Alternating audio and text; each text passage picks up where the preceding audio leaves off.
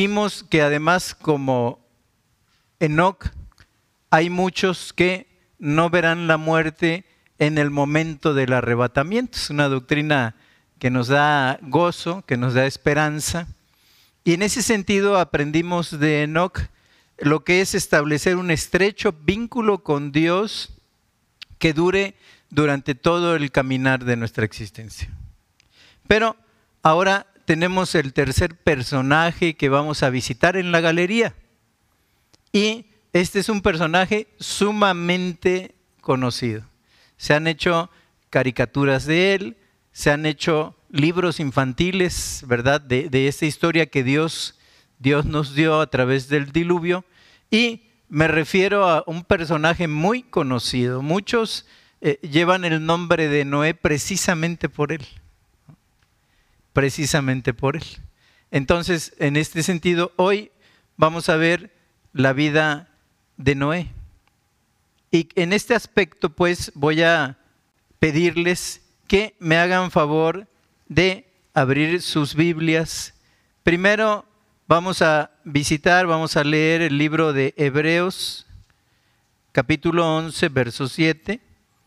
Y luego nos vamos a ir a Génesis, capítulo 6, 9 al 22. Empiezo yo leyendo Hebreos 11, 7.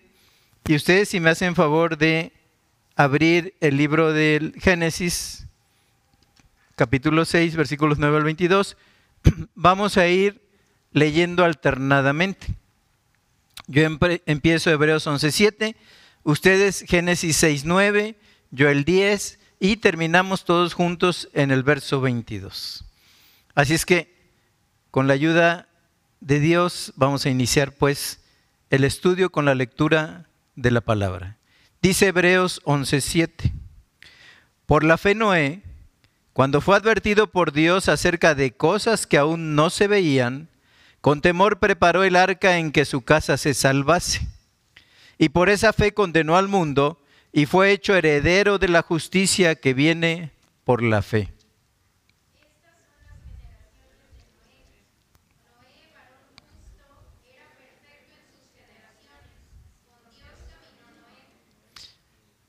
Y engendró Noé tres hijos, a Sem, a Cam y a Jafet.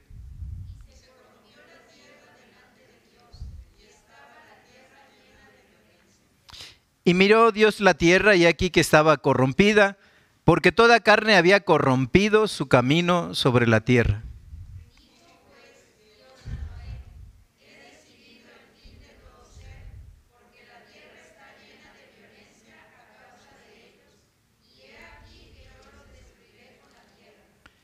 Hazte un arca de madera de gofer, harás aposentos en el arca y la calafatearás con brea por dentro y por fuera.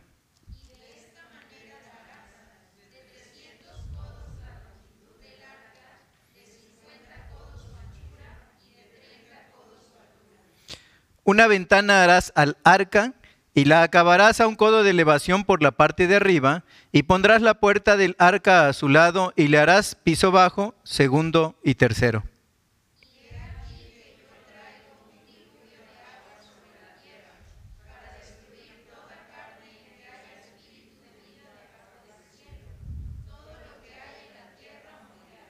Mas estableceré mi pacto contigo, y entrarás en el arca tú, tus hijos, tu mujer y las mujeres de tus hijos contigo.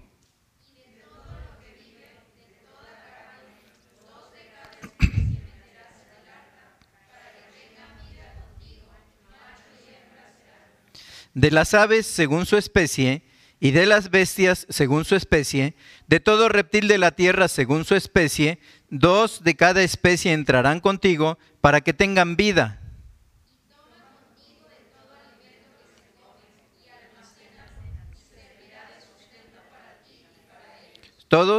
y lo hizo así Noé, hizo conforme a todo lo que Dios le mandó. Padre, te damos gracias. En esta hora hemos venido para que tu Espíritu Santo nos tome de la mano, nos introduzca por los pasillos de la galería y podamos entrar a esa galería, estar atentos al cuadro que el Espíritu Santo ha pintado para nuestra edificación en el día de hoy y de esta manera poder conocer a este héroe de la fe, Noé, del cual sabemos mucho porque es una historia muy contada. Pero esta vez que lo que escuchemos en esta lección, con la ayuda del Espíritu Santo, entre a nuestro corazón, para que podamos de esta manera, con tu ayuda poderosa, hacernos imitadores de aquellos que nos precedieron, Señor. Hacernos imitadores de Cristo, porque Él nos dejó sus pisadas para que nosotros las sigamos. Ayúdanos a que esta lección logre esto en nuestro corazón, en nuestro ser, en nuestro espíritu, y que de esta manera podamos conocer mejor tu voluntad para hacerla de manera pronta y expedita. Te lo pedimos en el nombre de Jesús. Amén. Bueno, como siempre, la primera eh, pregunta que nosotros lanzamos es, ¿quién fue Noé? ¿Quién fue Noé? Noé es hijo de Lamec, dice Génesis capítulo 5, versículos 28 al 29, dice la escritura. Vivió Lamec 182 años y engendró un hijo. Y llamó su nombre Noé, diciendo, Este nos aliviará de nuestras obras y del trabajo de nuestras manos a causa de la tierra que Jehová maldijo. Así es que Noé es el hijo de Lamec, un antediluviano, ¿no? Y en ese sentido, ¿verdad? Su abuelo es Matusalén. Es el hombre, ¿verdad? nieto del hombre, nieto del hombre más longevo que ha habitado en la tierra. Y su padre Lamec, un dato curioso, es el antediluviano que murió más joven. De los antediluvianos, el que vivió menos es el papá. Y de los antediluvianos, el que vivió más es el abuelo, ¿no? De este Noé. Porque dice la escritura en Génesis 5:31, y fueron todos los días de Lamec 777 años y murió. Siete, siete, siete y murió.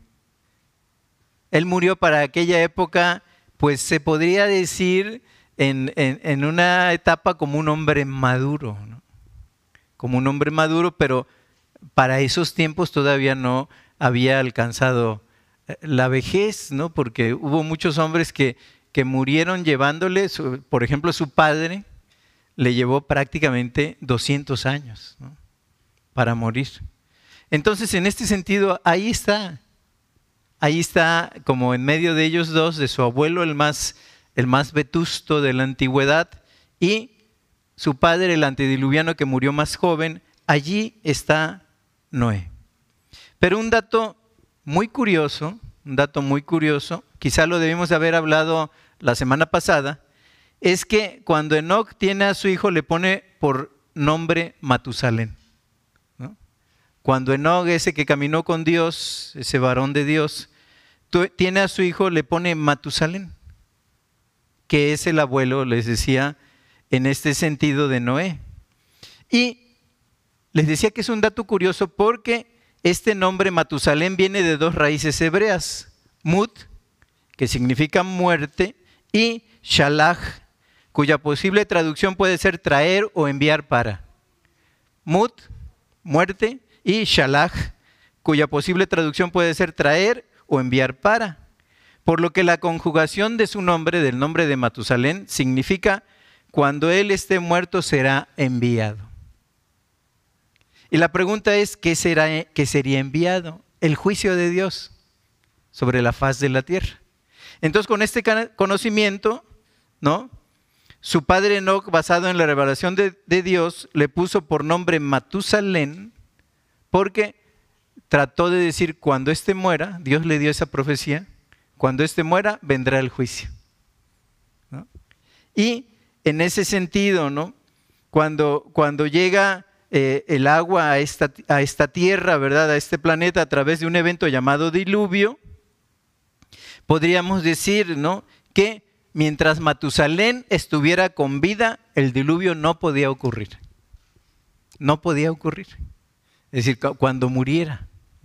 Y según el Misraj judío, el diluvio empezó después de que pasaron los siete días de duelo por la muerte de Matusalén. Cuando se murió, hicieron duelo, dice la Misrach judía, y en ese sentido empieza el diluvio a los siete días que había, se había hecho duelo sobre él, tal como su nombre lo profetizaba.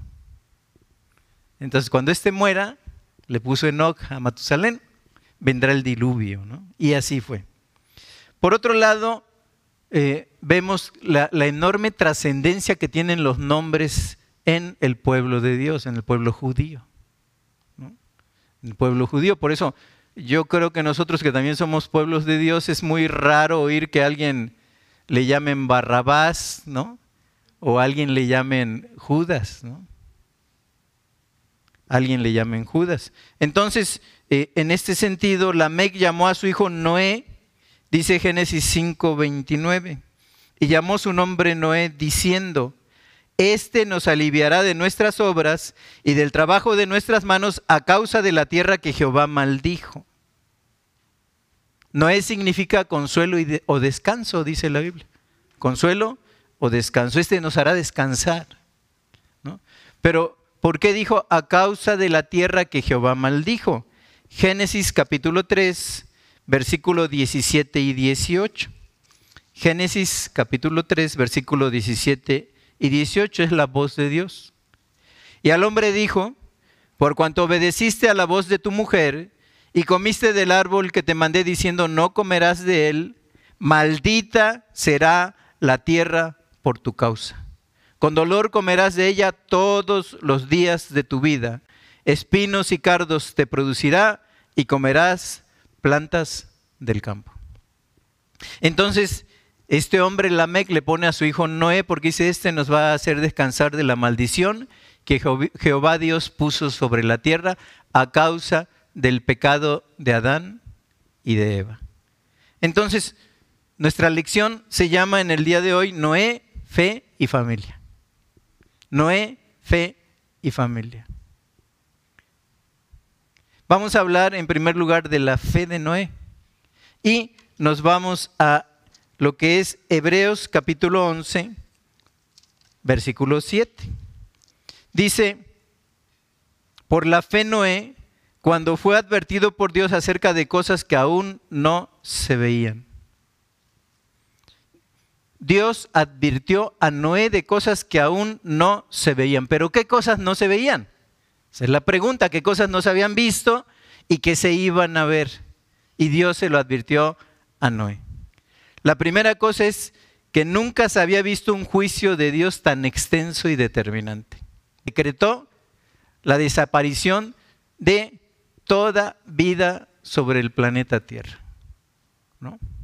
Porque vio Dios que la maldad del hombre era mucho sobre la tierra y se arrepintió Dios de haber creado al hombre y dijo en su corazón, destruiré al hombre y todo animal que se mueve sobre la faz de la tierra.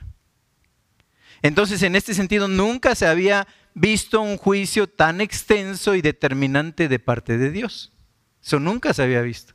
No lo conocía el hombre antiguo, vivían mucho. ¿No? Segundo, nunca se había visto la muerte de todo ser viviente. Ellos vivían confiados, ¿no? en ese sentido de un transcurso natural de la vida, pero se había decretado el fin de toda forma de vida sobre el planeta Tierra. Tercer lugar, nunca se había visto que la Tierra fuera anegada. Nunca se había visto que la, fuera, la Tierra fuera anegada. Y esto, en cuarto lugar, se debe a que nunca se había visto llover. Nunca la lluvia no se conocía. Así como nosotros que hoy, inmediatamente que oímos los tejados, ¿no? oímos los techos en la mañana, sabemos que está lloviendo. Cuando oímos las goteras. ¿no? Bueno, ellos no conocían esto. Y dice Génesis capítulo 2, versículos 4 al 6. Regresamos al Génesis. Capítulo 2, versículos 4 al 6.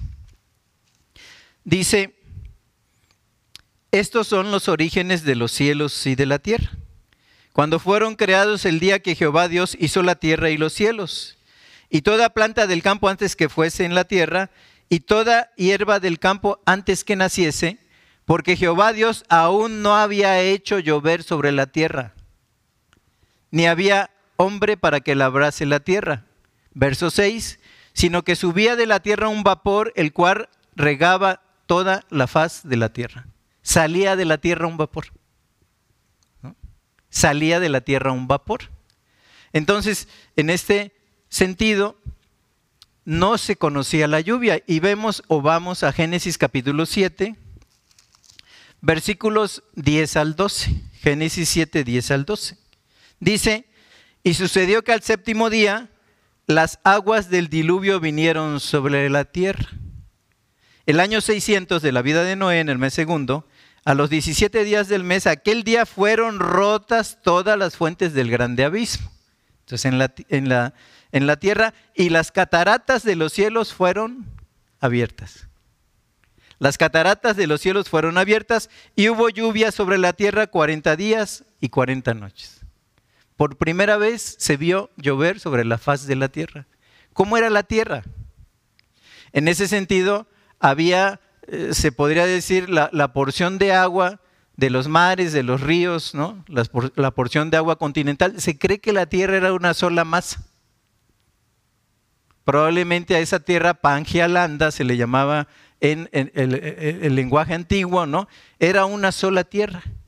Porque usted si ve, por ejemplo, ¿no? Lo que es el Golfo de México y ve eh, lo que es el continente africano, pareciera que los pudiéramos juntar y pudieran encajar. Entonces era una sola tierra, porque nosotros vemos también un hombre antiguo, dice, de Peleg, dice, y fue su nombre Peleg porque en sus días fue dividida la tierra. Al parecer hubo un gran sismo que dividió y formó masas continentales y formó las islas. Pero era una sola tierra. Y en ese sentido había las aguas que formaban los mares, los ríos, los arroyos, ¿no? todo lo que era terrestre, pero encima como un dosel había enormes cantidades de agua y el hombre vivía bajo un efecto invernadero. Y Dios usaba ese efecto invernadero para que los rayos solares no deterioraran la vida, no quemaran al hombre. ¿no? Por eso dice que, se le sacaría con dolor el fruto de la tierra, ¿no? con el sudor de la frente, porque entonces empezaba ya a tener como consecuencia del pecado el hombre, ya empezaba a aparecer el sol para calcinar al hombre. Y está determinado por la ciencia que el envejecimiento se da a causa del deterioro que producen en nosotros los rayos solares. Son causas de envejecimiento, las arrugas y todo eso es por la exposición continua que tenemos al sol. Eso crea una oxidación, ese sol, y hay radicales libres que empiezan el proceso del envejecimiento. Entonces el hombre antiguo, Dios lo colocó en un Edén, era un Edén era un clima apropiado. El hombre eh, no tenía frío ni tenía calor. Era un, clima propicio e inclusive para los cultivos no era necesario que lloviera porque de la tierra, de la tierra donde fue formado el hombre, subía un vapor muy benéfico que era el que daba las cosechas, el que daba la maduración de las cosechas para que pudiera haber fruto. Entonces la tierra estaba así. Había un enorme dosel de agua ¿no? en la atmósfera y esa nunca había sido rota, nunca había sido eh, quebrada como para que se precipitara toda esa agua que había allí. Porque decían, eh, dicen ahora los científicos allí en el National Geographic, no es posible de dónde se agarró tanta agua. Es que no era como ahora. Dice, todas las nubes de, del mundo no contienen tanta agua como para inundar alrededor de siete metros y algo por encima de la montaña más alta. Por encima del Ararat nos dice la escritura que la tierra se inundó, eh, me parece que 15 codos más. ¿no? 15, y esto era algo así como siete metros y medio, más todavía alto. Entonces, en ese sentido, no se conocía la lluvia. Pues por eso cuando, cuando Noé amonestaba a la gente acerca del diluvio que había de venir, se burlaban de él. Y por si fuera poco, no construyó un barco, es un arca. Un arca es donde, donde se tienen los tesoros y donde se acumulan cosas. ¿no? Es decir, fue un contenedor en realidad lo que hizo, pero capaz de flotar por la voluntad divina, ¿no? Pero en este sentido lo construyó lejísimos de cualquier río o cualquier mar. Entonces la gente decía, ¿qué, habrá pasado con Noé? Se burlaban de él. Cuando él los amonestaba con su vida y con sus palabras. Por eso Dios advirtió a Noé acerca de cosas que aún no se veían. Eso nos dice Hebreos. Pero continúa diciendo Hebreos 11:7. Dice así la palabra de Dios. Por la fe Noé, cuando fue advertido por Dios acerca de cosas que aún no se veían, con temor preparó el arca en que su casa se salvase. Hablamos de fe. Le hizo caso a Dios de construir. Y el principio de la sabiduría, dice la palabra, es el temor de Jehová. Con temor de lo que le había dicho Dios, empezó a preparar el arca. Pero no la empezó a preparar de manera egoísta para él, dice, para que su familia se salvara. La familia para Dios tiene un lugar. Nuestra familia tiene un lugar muy importante en la historia de la redención. A Dios le ha gustado cuando, cuando en su misericordia Él llama a gentes, le ha gustado también salvar familias. Entonces dice, con temor preparó el arca en que su casa se salvase. Ya hablamos de la fe de Noé y ahora hablamos de la familia de Noé. Porque la historia de Noé y su familia no incluye solo una, sino dos grandes inundaciones. Y eso nos está pasando a nosotros ahora. Dos grandes inundaciones. ¿no? En este sentido, aparte del diluvio que venía, la tierra estaba inundada de maldad. Y vemos Génesis capítulo 6, 5 y 6. O sea, venía una inundación de aguas, pero la tierra estaba inundada de maldad. ¿no? Todo designio del corazón del hombre era de continuo al mal, dice la escritura. Génesis 6, 5 y 6. Y vio Jehová que la maldad de los hombres era mucha en la tierra y que todo designio de los pensamientos del corazón de ellos era de continuo solamente el mal y se arrepintió Jehová de haber hecho hombre en la tierra y le dolió en su corazón. Queridos hermanos, a veces pensamos, y, así lo caricaturizan, como que no era un viejito que vivía en una época muy tranquila, como que no tenía vecinos con los cuales lidiar, ¿no? Y pues cuando Dios le dijo, ¿no? Que preparara el arca, con toda la calma y la tranquilidad, se puso a hacer esa arca sin que nada lo molestara. Pero la tierra estaba llena de violencia. La tierra estaba llena de maldad. Y tiempo nos faltaría de ver que cuando los hijos de Dios ven que, que las hijas de los hombres eran hermosas, entonces empezaron a tener un ayuntamiento y una mezcla espiritual que trajo como producto los grandes gigantes que había en la tierra en aquel tiempo. ¿No? Pero hubo una enorme explosión de iniquidad. Entonces Noé no construyó el arca para las, en las aguas tranquilas, las aguas tranquilas. Según lo dicho por Jesús, nosotros estamos viviendo como en los días de Noé. Mateo capítulo 24, versículos 37 al 39. Estamos viviendo como en los días de Noé. Así es que no la construyó con toda la calma, porque dice Mateo capítulo 24, el Señor Jesús, mas como en los días de Noé, Así será la venida del Hijo del Hombre, porque como en los días antes del diluvio, estaban comiendo y bebiendo, casándose y dándose en casamiento, hasta el día en que no entró en el arca y no entendieron, hasta que vino el diluvio y se los llevó a todos, así será también la venida del Hijo del Hombre. Nosotros también como Noé estamos en una inundación de iniquidad con esos matrimonios de hombres con hombres y mujeres con mujeres. Ya algunos países ya permiten la adopción de menores por parejas homosexuales, ¿no? Y en este sentido estamos viendo cómo se lucha por el aborto, estamos viendo cómo se lucha por la legalización de las drogas y estamos en una enorme inundación de iniquidad en nuestras vidas. Y esa inundación amenaza nuestros hogares y filtra nuestros techos, ¿verdad? En la vida espiritual, filtra nuestras paredes y amenaza inclusive entrar por las puertas de nuestras casas. Así es que estamos como en los días de Noé. Estamos como en los días antes de que llegara el diluvio.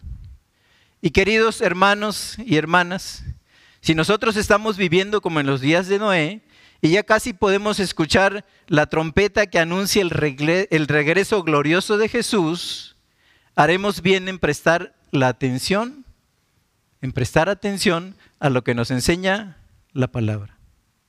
Porque dice que Noé con temor preparó el arca en que su familia se salvase.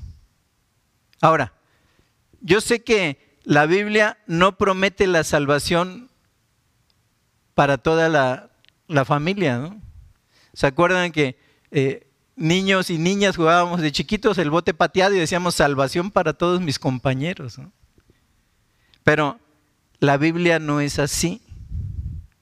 La Biblia no promete la salvación para todo el hogar, aunque al carcelero de Filipos eh, se le dijo, cree en el Señor Jesucristo y serás salvo tú y tu casa. Y luego cuando, cuando escuchan la predicación de la palabra, efectivamente toda su casa se arrepiente, ¿no? Pues es como una, una porción especial, pero muchos eruditos han dicho que no, que, lo que de lo que se iban a salvar al dejar que Pablo se fuese de la cárcel era de la condenación de muerte, porque cuando alguien se escapaba de la cárcel a un carcelero, mataban a él y mataban a toda su familia. Pero en su casa se da la salvación, ¿no? En su casa se da la salvación. Entonces, el hecho de que la Biblia no prometa para todos la salvación a su hogar, a su casa, no significa que un padre o una madre piadosa no tenga una profunda influencia espiritual sobre los hijos, queridos hermanos. No significa que un padre o una madre piadosa no tenga una profunda influencia espiritual sobre sus hijos. Porque, ¿se acuerdan cuando leemos la escritura? El mismo Dios de Abraham, luego se vuelve el mismo Dios de Isaac. Y luego ese mismo Dios de Isaac se vuelve el mismo Dios de Jacob. Y la Biblia dice, el, aquí me envió el Dios de Abraham, el Dios de Isaac y el Dios de Jacob. Entonces se extiende una línea piadosa en la familia. Un día dijo Charles Spurgeon, aunque la gracia no corre por la sangre y la regeneración no es de sangre ni de nacimiento, sin embargo, sucede muy a menudo que Dios, por medio de alguien en un hogar, atrae al resto a sí mismo. Él llama a una persona, dice Spurgeon, y luego la utiliza para hacer una especie de señuelo espiritual para atraer al resto de la familia a la red del Evangelio. Así nos sucedió, queridos hermanos. Así nos sucedió. Un día escuchamos el llamado, luego lo escucha mi esposa, luego lo escuchan los hijos, y luego tú vas conociendo a tu familia cuando los hijos crecen, ¿no? Y se va haciendo una enorme familia espiritual. Porque Dios utiliza la vida y el testimonio de los que le agradan para atraer a la gente que le rodea a sí mismo. Porque el Señor se glorifica, ¿verdad? En la vida de los que lo obedecen. Entonces la primera cosa de las que quiero hablarles, querido hermano, es la herencia de Noé. La herencia de Noé, la primera cosa. Porque dice 11.7 de Hebreos, y fue hecho, dice, por esa fe condenó al mundo y fue hecho heredero de la justicia que viene por la fe. La herencia de Noé. Y luego Génesis capítulo 6, versículo 9. Estas son las generaciones de Noé. Noé, varón justo, era perfecto en sus generaciones, con Dios caminó Noé. La herencia de Noé. Y la pregunta es, ¿se heredará la fe entonces, hermano?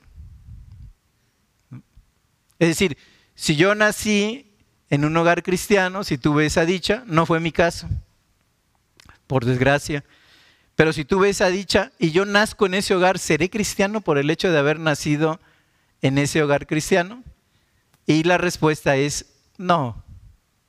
Porque a lo mejor si, si a mamá le dieron los dolores de parto en un hangar y allí naciste, no eres un avión. ¿no? Entonces, en ese sentido, se heredará la fe. Yo creo que el Espíritu Santo en muchísimos casos continúa su obra en las generaciones y trabaja en los descendientes de aquellos que han sido fieles a Dios. Es una enorme realidad. miren, ¿se acuerdan de eh, la segunda epístola del apóstol Pablo a Timoteo, capítulo 1, verso 5? Ahí vemos la herencia, la herencia de la fe. Dice, segunda Timoteo 1.5, trayendo a la memoria la fe no fingida que hay en ti, la cual habitó primero en tu abuela Loida y en tu madre Eunice, y estoy seguro que en ti también. Tres generaciones. Y salieron en la Biblia, hermano. Eh, imagínense el enorme impacto que tiene en el corazón de los pequeños el hecho de que ver que sus antecesores, ¿no? que los progenitores, que los abuelos, que las abuelas piadosas tomen el camino de Dios. Miren, hermanos, ustedes deben de recordar, es más, creo que deben de estar aburridos de las veces que desde este púlpito se les invita a involucrarse en la obra. Ya, ya salió otra vez el peine. ¿no? ¿Cómo dan lata? ¿Cómo dan lata con eso? ¿no? Tú sabes el impacto que para el corazón de un hijo, el corazón de una esposa, el corazón de una madre, ¿verdad? tiene el verte involucrado aquí, en los trabajos de la iglesia. Tú sabes el enorme impacto. A mí me emociona cuando veo llegar al jefe con toda la prole. Me emociona. Sabes, eso nunca se les va a olvidar. Pero a veces las cosas de la vida no nos llevan, este, no voy a tener tiempo, hoy tengo un compromiso, adelántate tú con los niños, yo ahí te caigo. Nunca caen, nunca caen por acá. ¿no? Qué hermoso es ver que desde temprano llegan, ¿no? Hoy eh, algunos hermanos han decidido orar por la iglesia desde temprano, otros llegamos a, poner todas estas cosas que se ponen, ¿no? Y al venir acompañados por, no sabes el enorme impacto para los chicos el ver que estás involucrado en la obra. Nunca se les va a olvidar, nunca se les va a olvidar. Se imaginan, ¿verdad? Se imaginan lo que fue que pasó con Timoteo, ¿no? con el pequeño Tim, con Timothy. Seguramente muy pequeño disfrutaba los mensajes en el regazo de la hermana Loida.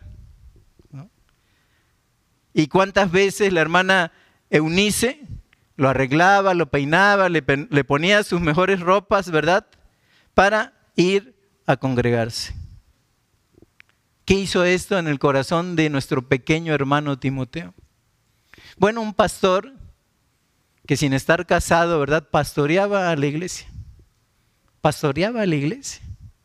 Por eso Pablo, su padre espiritual, porque probablemente su padre había muerto cuando él era muy niño, no lo vemos nombrar por la escritura.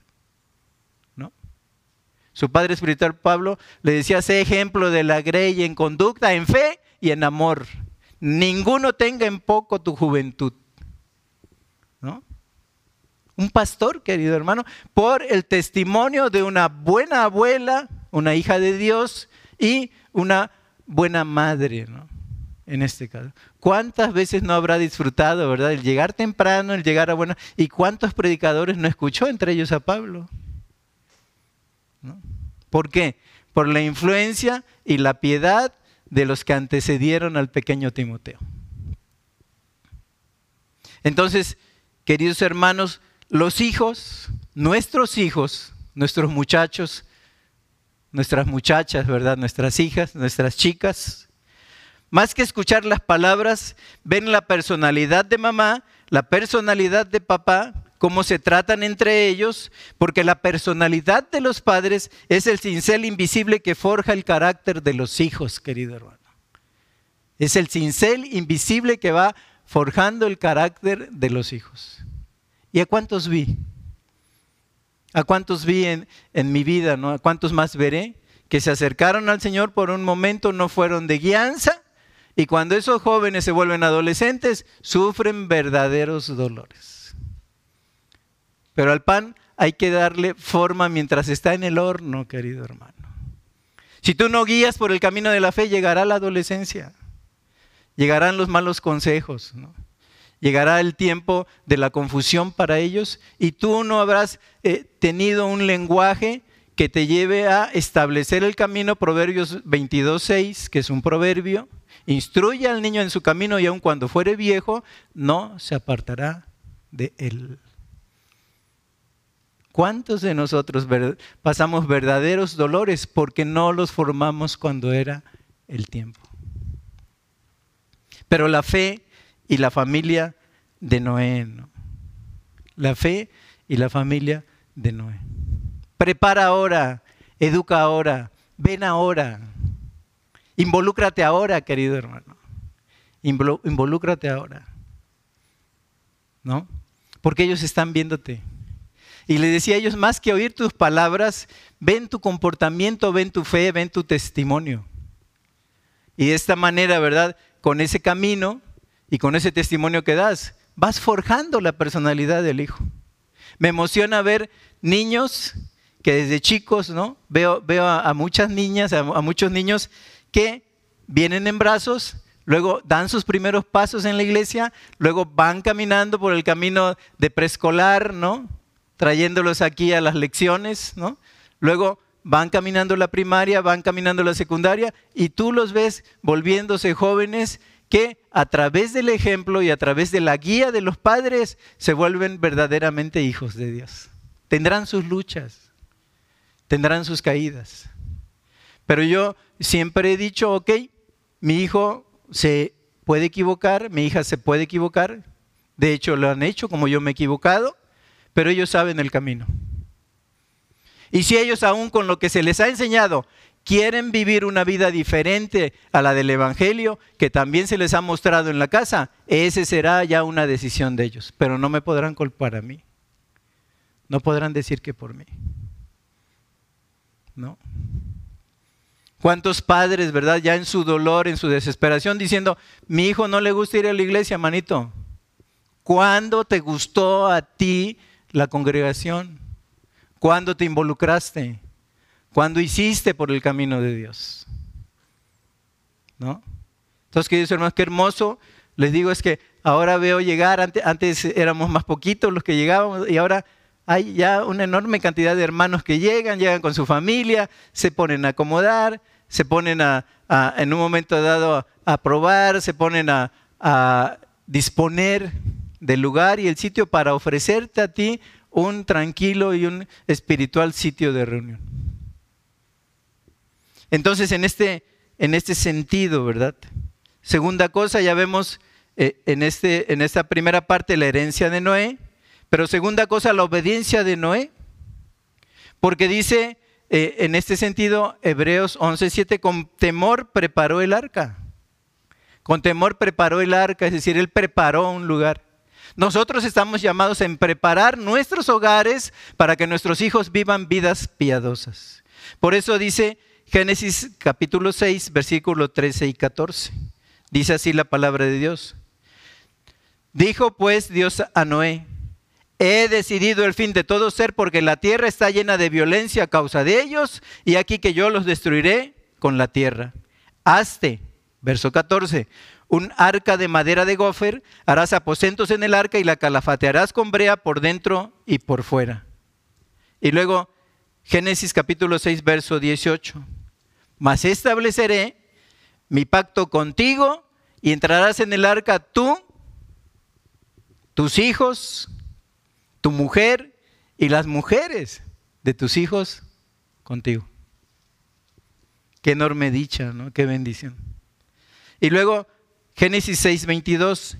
Y lo hizo así Noé, hizo conforme a todo lo que Dios le mandó. A todo, querido hermano. No le faltó cosa alguna. Así debemos de ser. Si Dios te está diciendo, deja un poquito ese tiempo de trabajo, estoy dispuesto a obedecer en todo.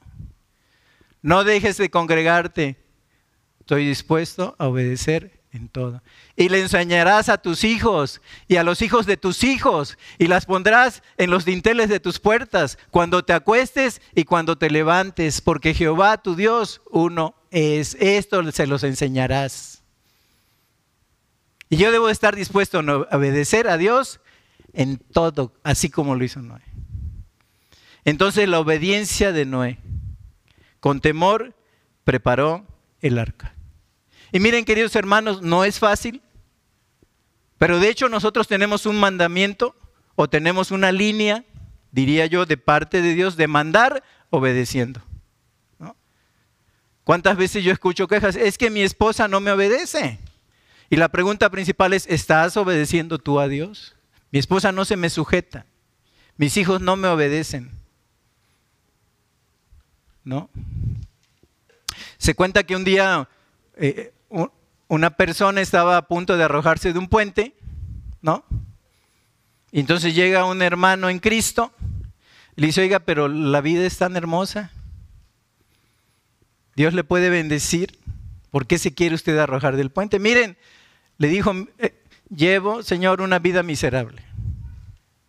Mi esposa no se me sujeta, mis hijos no me obedecen, soy nada más como un cuadro pintado ahí dentro de mi hogar. Y le dijo el cristiano, yo creo que nos aventamos juntos. Lo mismo me está pasando. Queridos hermanos, la vida de obediencia. De hecho, nosotros tenemos el llamamiento de mandar obedeciendo, es decir, yo obedezco a Dios y por lo tanto tengo en el, el enorme respaldo de Dios para poder ver sobre la vida de los que Dios me dio. El enorme respaldo de Dios. Es más, yo pensaba cuando leía esto que te puedes voltear tu, gorra hacia atrás y decir, Dios, así como mi barrio me respalda, ¿no? Dios me respalda. Y yo jamás, ¿verdad? Con pena lo digo, durante una década de mi matrimonio jamás tuve una palabra de autoridad sobre los míos porque no obedecía yo a Dios. El día que empecé a obedecerlo, Dios hizo su parte, queridos hermanos. Dios hizo su parte. Dejé de luchar con eso. Fue una batalla constante por ganar el corazón de los míos. A veces imperaban los gritos, ¿no? Para hacer valer mi autoridad. Pero estaba yo completamente desautorizado y desacreditado por causa de mi desobediencia a Dios. Como aquel padre que le dice al hijo cuando está fumando, tú no vayas a fumar. ¿Sabes qué va a hacer? Cuando está tomando, tú no vayas a tomar. Entonces yo quería con la fuerza de los instintos sujetar a mi familia a un control que no estaba siendo guiado por el Espíritu Santo, era el control de los sentidos y de los sentimientos muchas veces, que imperaban en mi vida y así era yo como gobernaba. Pero cuando le das el gobierno a Cristo en tu vida, Él se encarga, hermano. Él se encarga, hermana. Él se encarga. Nosotros debemos mostrar fe, ¿no? Mostrar fe haciendo lo que Dios nos manda. Noé le creyó a Dios y actuó obedeciendo su mandato. Miren, un, un gran filósofo, un gran pensador cristiano, cristiano él, padeció bajo el régimen nazi y lo torturaron, ¿no? Y es Dietrich Bonhoeffer, dijo, esto dijo Dietrich Bonhoeffer, la fe es real únicamente cuando hay obediencia, nunca sin ella. Nuevamente, la fe es real únicamente cuando hay obediencia, nunca sin ella. Y la fe solo es sólida a través de la obediencia. Esa es la fe. Nada de declarar, de decretar, de... No, no, no, no. A ver, tu fe. Así lo dijo Santiago, ¿no? Muéstrame tu fe, yo te mostraré mis obras, que hago a través de la fe que Dios me ha dado. Entonces, en ese, en ese sentido, ¿verdad? Noé, a pesar de tener en contra toda la sociedad pecadora de su época, construyó pacientemente el arca, pero no para salvación nada más de él, para salvación de su familia. Cuando damos a nuestros hijos el ejemplo de la obediencia a Dios, ellos, queridos hermanos, nunca lo van a olvidar. Y te lo repito fuerte, nunca lo van a olvidar. Y cuando les llegue el tiempo de la prueba y del dolor, nunca te van a olvidar, querido hermano. Nunca te van a olvidar en Dios, ¿no? Conforme crezcan y cuando les llegue el tiempo de formar hogares, ellos recordarán y reproducirán a la vez con sus hijos tus oraciones de agradecimiento por los alimentos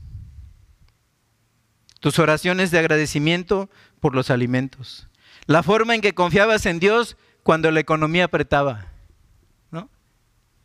y dicen como uno, Dios proveerá, de acuerdo a la escritura.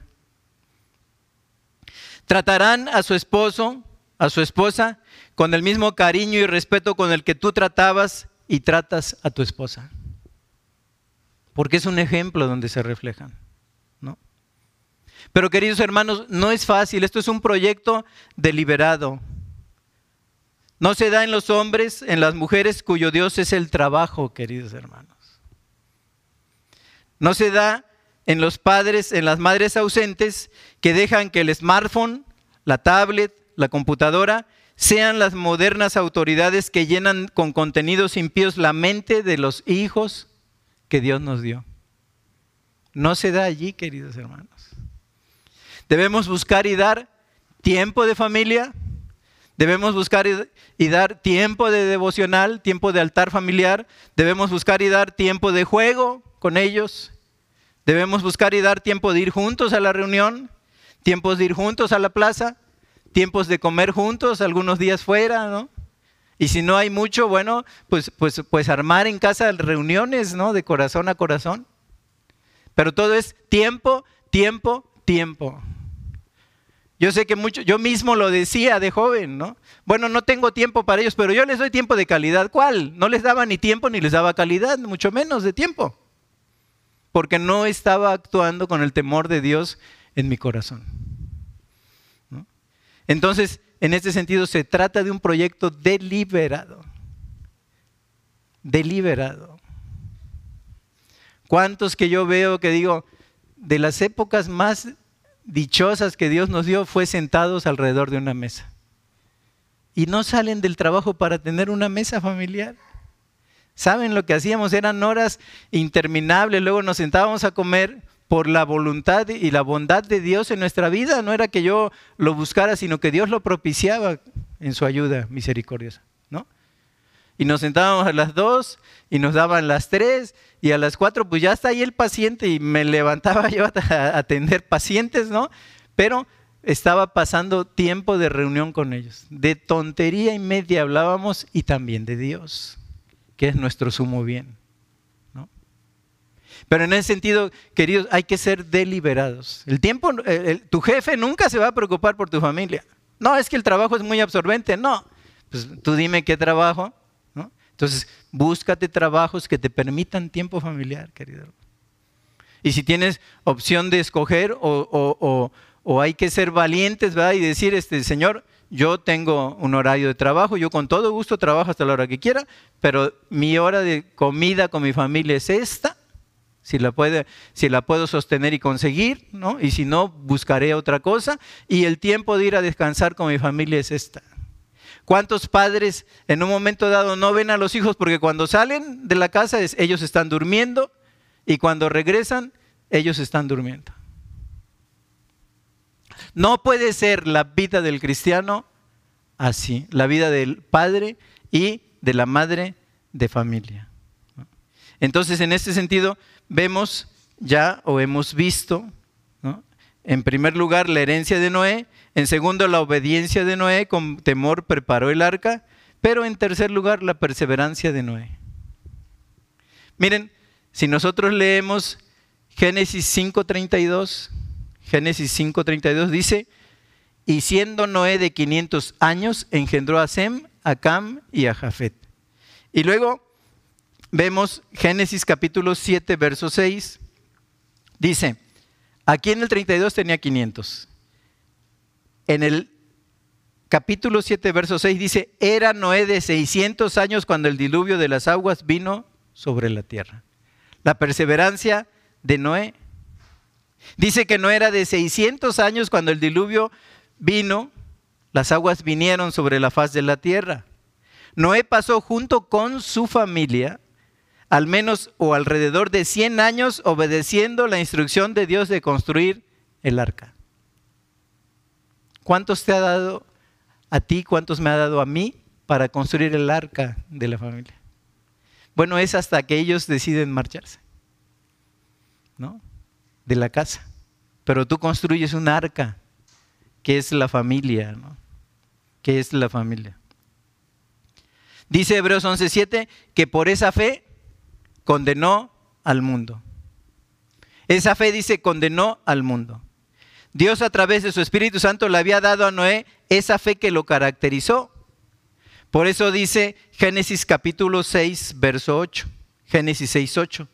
Pero Noé halló gracia ante los ojos de Dios. Noé había hallado gracia, Dios le había dado esa fe y él la estaba ejerciendo no tan solo para su beneficio personal y su vida espiritual, sino también en beneficio de los demás. Porque el Hijo del Hombre, dice la Escritura, no vino para ser servido, sino para servir y para dar su vida en rescate por muchos. Noé halló gracia ante los ojos de Jehová.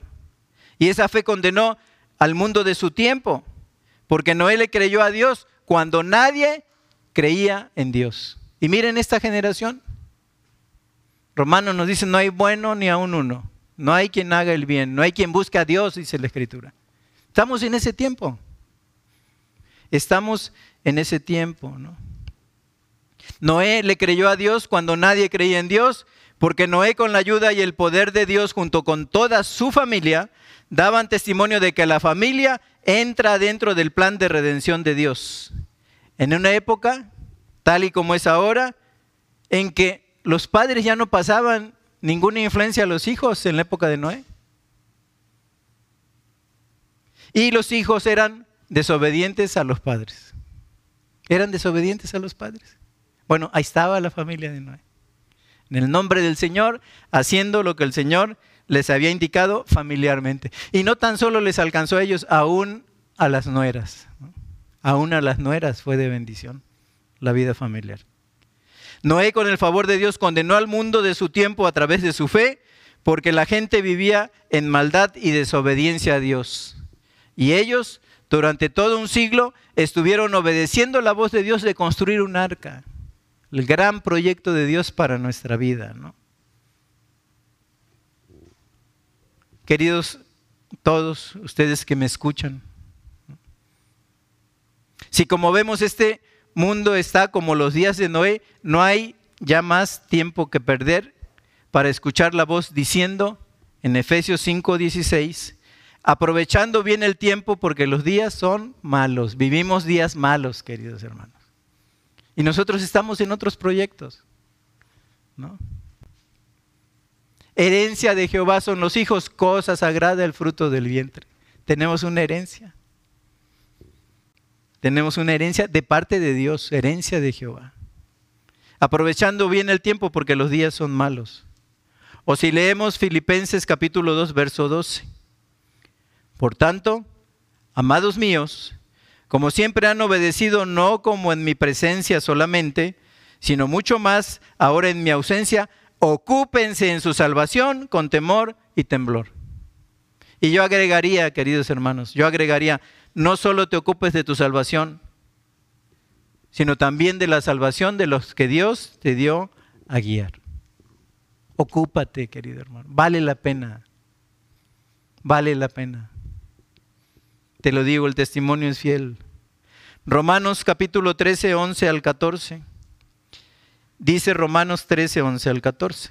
Y esto, conociendo el tiempo, que ya es hora de levantarnos del sueño, porque ahora está más cerca nuestra salvación que cuando creímos. La noche está avanzada y se acerca el día. Desechemos pues las obras de las tinieblas y vistámonos las armas de la luz.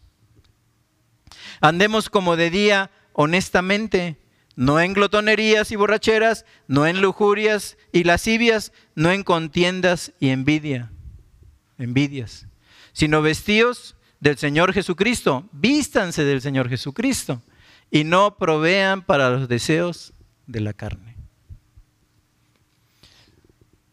Nuestra arca, que es Cristo, está a punto de cerrar sus puertas, queridos hermanos.